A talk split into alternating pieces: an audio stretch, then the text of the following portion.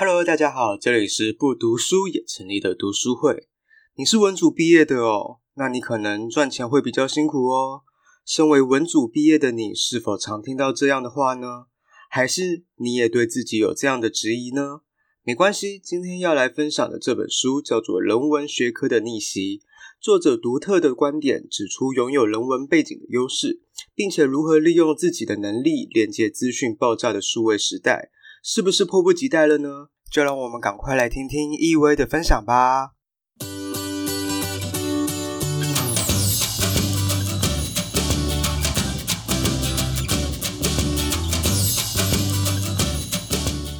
我要讲的是人文学科的逆袭。他这本书就是，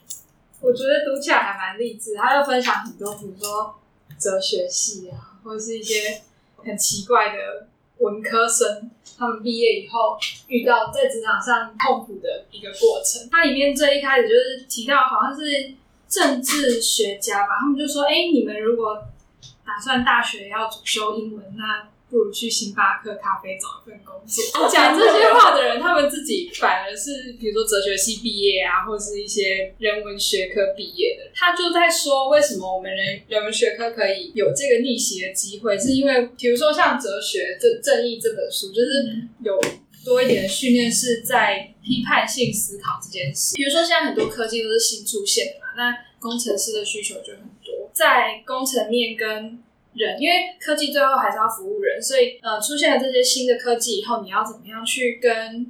人互动，或者是把它真的把它带入到生活中，然后是会需要这样子有开疆辟土的一个精神，就是你愿意去理解新事物，去发掘一些洞见，就是你可能可以找到一些比较不明显的答案，就是洞见是每个人的看法嘛。那你怎么把这些洞见串起来，最后选择正确的路径，就是可以帮助大家做一些比较复杂的决策。然后还有其他两点，就是真的可能文科生会比较敏锐，就是判读现场的气氛，还有人员的情绪。因为其实大家做事情都是要合作，所以这个还蛮重要。然后最后一个是鼓舞他人，就是在一个新的团队里面，其实像很多新创团队里面做事情都没有方向，所以大家可能会需要彼此鼓励，然后理解以后才。比较知道说我们策略要怎么调整，它里面就有提到说，其实有很多工作去年都不存在的，然后就是边做，然后才突然觉得说，哎、好像会需要这样子的职位，或者是或者是什么样的角色。那它里面就有提到几个，那它里面是有先说一个，就是渗透式的雇佣，就是。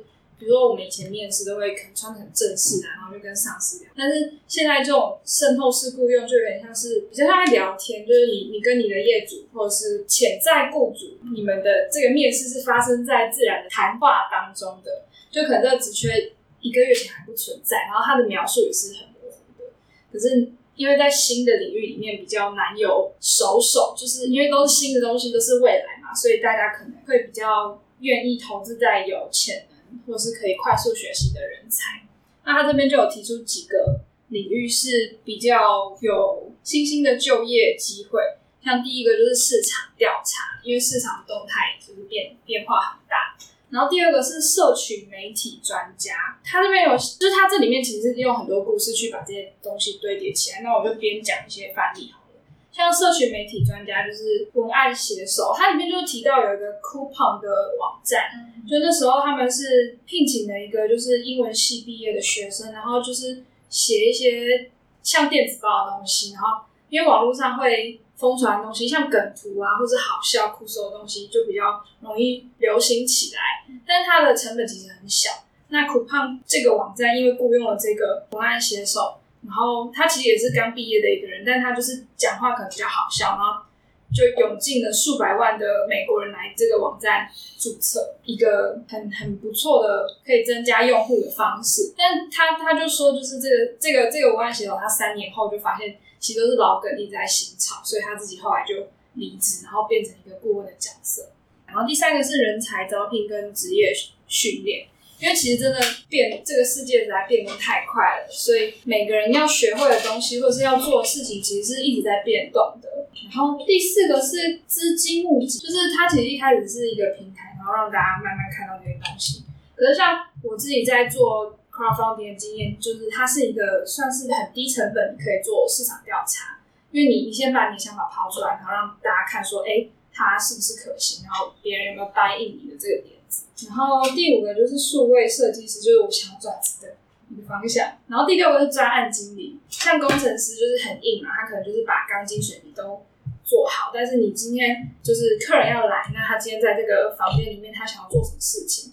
这可能是需要有一些策略性的讨论，或是要需要一些研究的。一个角色，然后怎么样去跟工程师沟通，跟设计师沟通，然后跟用户的一些调查有关的一个角色，就专案经 PM。然后还有说，就是其实它里面讲了很多的例子，呃，文科生在这些就是新的科技业里面可以扮演的角色是连接不同的世界，因为相对人还是比较懂人的，可以将技术跟资讯用对地方的一个切入点，然后可以发挥简明用语的力量。像它里面就有提到一个是广告主，呃，像现在最大的广告商其实应该是脸书嘛。一开始就是马克·祖克伯格他要做广告，因为他掌握了很多人的资讯，就是可能你的喜好啊，或者是哪些人可能会被喜欢这件事情的人可能会被同类型的广告触及到。他就是开发了一个很聪明的自动化系统嘛，就是你可以选择说。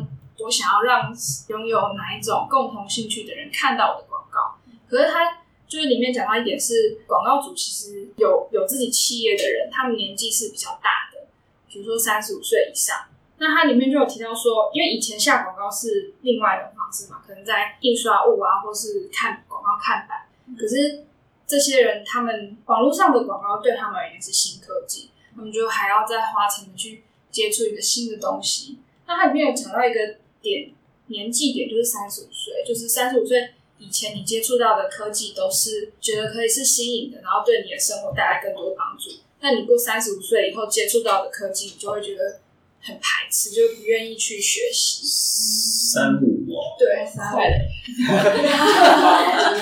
对啊，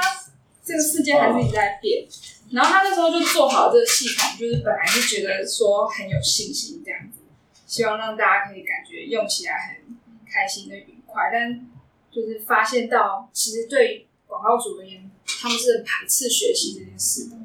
它里面讲到的角色，就是也是文科生的角色，他怎么样用广告主的角度，让他们理解到说，哎、欸，我今天下的这个广告是跟以前比起来是更有效益的，就是有点像翻译蒟蒻。然后这里面还有讲到说，就是征服股票市场嘛。我觉得蛮有意思，就是他又说，文科毕业生你要怎么进华尔街？因为通常想要进华尔街的人都是从小很爱钱，然后他们可能会念个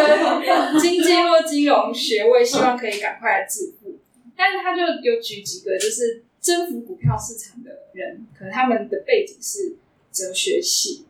然后他就有说他，他他其实一生都是在探索。思维跟现实之间的交互作用，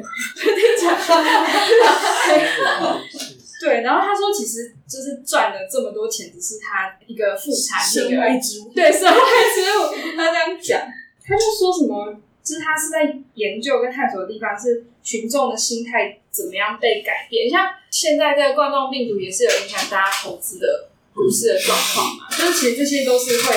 蛮容易被影响的。然后他就说，就是怎么样短暂的扭曲现实，然后瓦解信念，然后他就是靠这样子赚了不少的钱。跟他之前讲的很像，什么投资就是一个哲学。嗯，里面就有说到，就是如果有想要尝试的话，有几个选项，像是可以去一些脚步比较快的新创公司啊。哦，然后要善用校友人脉这件事，我觉得蛮有意思。嗯最近就是有在用 LinkedIn，然后就觉得人脉真的是就这种弱连接，你可以去。我这样讲是不是很社畜？你是对，对，我自己觉得这读起来还蛮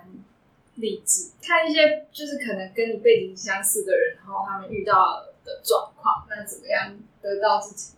找到自己的价值。一个过程。地位这本书主要是在讲说趋势，就是觉得可以，大家可以去念人文科学学科。就是你看完之后，你觉得他有想要表达哪一个部分？我自己的经验，我真的觉得，像我其实很多大学同学都没有在工作，所以我遇到职场上的事情也没有在念，书就是都一直在创作。对，然后我其实对于就是职场上的事情，没有，其实没有什么，对，没有人可以讨论。然后我就常常会觉得很沮丧，但也不知道就人文学科有时候会遇到这种。我觉得台湾好功利导、功利主义导向，就是刚刚这样讨论下来，我们发现哲学的东西其实要头脑很好的人才有办法读。可是好像台湾哲学系好像都是所有科系里面算很低分的。台大最后一，对啊，台大的最后一个科系，我觉得这明明是需要很。厉害的人去学，这逻辑性要很强，可是为什么变成是反而是对啊，就是好像学科最差的人去学？对啊，就之之前我们会计系有个笑话，就是会计系有笑话，不是我们就是招生就嘲笑自己，就是去招生的时候就会说你没有梦想吗？那欢迎来读会计系，就你因为你你没有梦想，你读了会计系你一定找到工作，但就是针对没有梦想的人跟没有。特别想做的事情的人，你也许可以来念这科系，因为你一定有饭吃。对，就是变成是一个很在笑自己的，因为我们其实就是在做一些很 routine 的一些工作啊，然后等等，我们并没有真的去激发什么创造力。对，因为很常觉得我工作是没有创造力的，其实一个对。可是会计在公司的部门本来就不是。对，创造的对，所以就会有人，所以就会有人说，你没有梦想的话，就可以来读这个科系，你就是过着一个循规蹈矩的生活。对，所以这本书也提供给我们一些对新的新的出路嘛，是，然后要 更有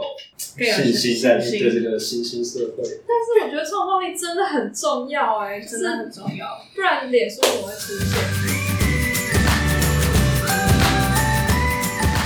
大家听完是否有种醍醐灌顶的感觉呢？是不是想要开始探索人文世界呢？人文素养的养成对职场及思想逻辑都有独特的影响力。不管是什么领域的朋友，都应该试着去了解。那今天就到这边啦，我们下次见，拜拜。